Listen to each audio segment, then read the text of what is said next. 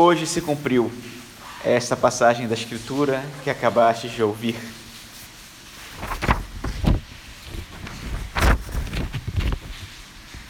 Eu te transformarei hoje numa cidade fortificada. Minha boca anunciará todos os dias vossas graças incontáveis, ó Senhor. Todos os dias significa hoje Hoje significa todos os dias. Hoje significa um tempo, e é o tempo justamente em que o eterno se faz presente na história. Quando o hoje se torna realidade, ele é definitivo no tempo.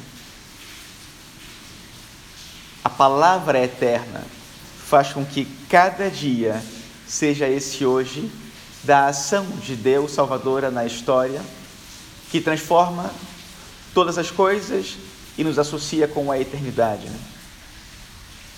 Hoje acontece a salvação. Nosso Senhor usa essa palavra, né, esse advérbio de tempo, hoje. Hoje é a plenitude dos tempos, quando o Verbo se faz carne Hoje é quando o Senhor completa a sua obra. É a palavra que o Senhor usa na cruz para Dimas.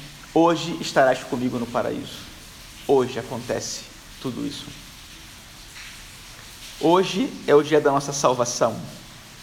A partir do momento que a palavra se encarna e se faz presente da nossa vida, a nossa vida se torna um hoje. Ela está repleta do eterno, repleta do eterno. Mas como estamos no tempo, o hoje supõe uma atualização para que então se torne definitiva a palavra na nossa vida. E por isso hoje nós estamos aqui para acolher a palavra do Senhor. Esse é o sentido da palavra hoje que usa o Papa Francisco numa homilia que ele fez esses dias sobre esse evangelho. E, e ele usa essa reflexão do hoje para conectar a palavra com a nossa vida. De fato, é interessante porque a reflexão dele é, é ele fala para sacerdotes também, né? E fala daquelas homilias em que todo mundo dorme.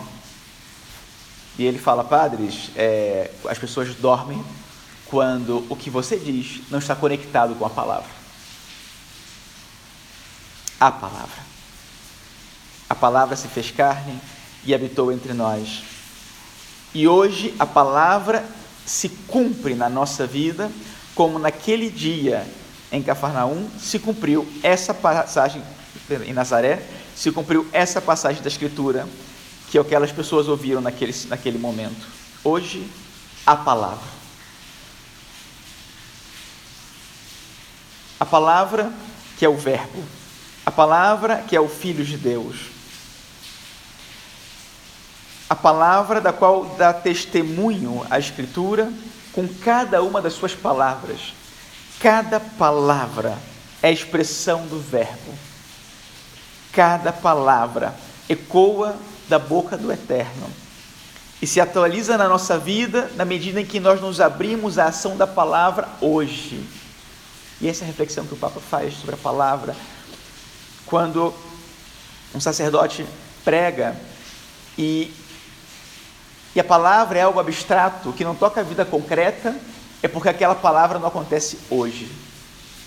Nem acontece hoje na vida dele e nem vai acontecer hoje na vida do seu povo, porque ele se afastou da palavra. Muitas vezes, irmãos, vocês vão escutar, como eu acho que nós já escutamos muitas vezes, Padre, prepare a sua homilia. Às vezes as pessoas de uma homilia chata, né? E dizem, padre, mas você prepare a sua homilia. Né? Quando você for dar uma homilia, prepare bem a sua homilia. E é verdade. Irmãos, sempre preparem a sua homilia. Preparem o que vão dizer.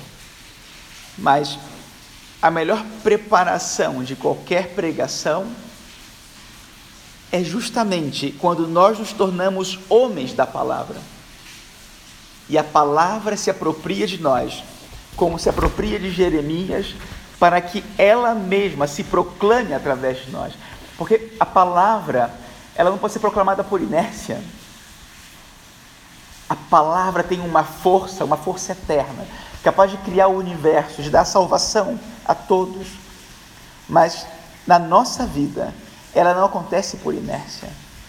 Ela acontece quando nós, com todas as nossas forças, nos aproximamos dela, para que ela possa se apropriar de nós e com a sua força eterna falar através da nossa boca, do nosso coração e, sobretudo, da nossa vida.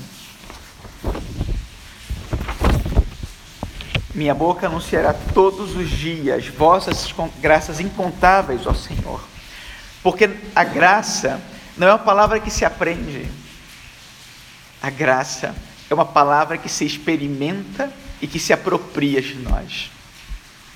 O Senhor mesmo é que nos usa.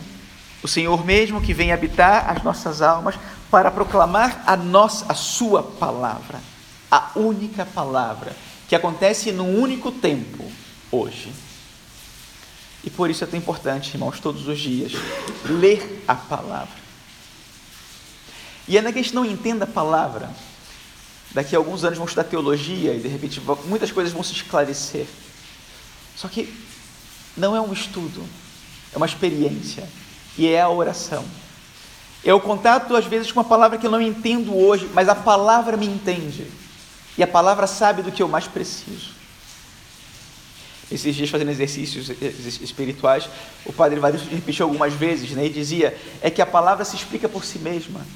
Leia essa palavra hoje, e a outra, e a outra, e, e, e essa palavra, ela faz sentido. Um trecho e outra passagem e outra palavra, e elas vão fazendo sentido na minha vida. E elas vão se tornando uma palavra que deixa de ser um som e passa a ser vida.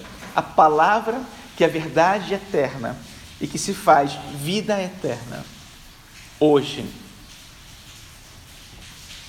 E por isso, além de ler a palavra, é tão importante colocar o ouvido no sacrário, porque são a mesma palavra, que nos oferecem a mesma experiência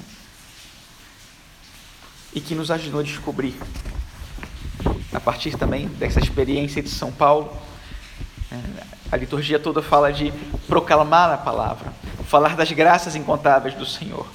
E São Paulo, de repente, nos para assim para dizer: Mas se eu falasse, se eu falasse,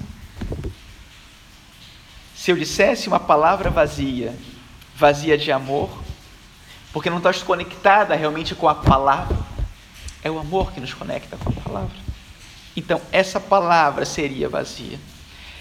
Se eu não proclamo a palavra com a minha vida, essa palavra está vazia. Ela não é palavra. Ela é um som vazio. E por isso é tão importante que, nesse contato com a palavra, nós deixemos que a palavra fale para além daquilo que nós queremos entender para que ela falando nos converta em palavra. Hoje. E a nossa própria vida seja um eco e seja o som, essa palavra viva, para convencer o mundo de que essa palavra não é só um som. Essa palavra é o amor de Deus e é a salvação. Louvado seja nosso Senhor Jesus Cristo.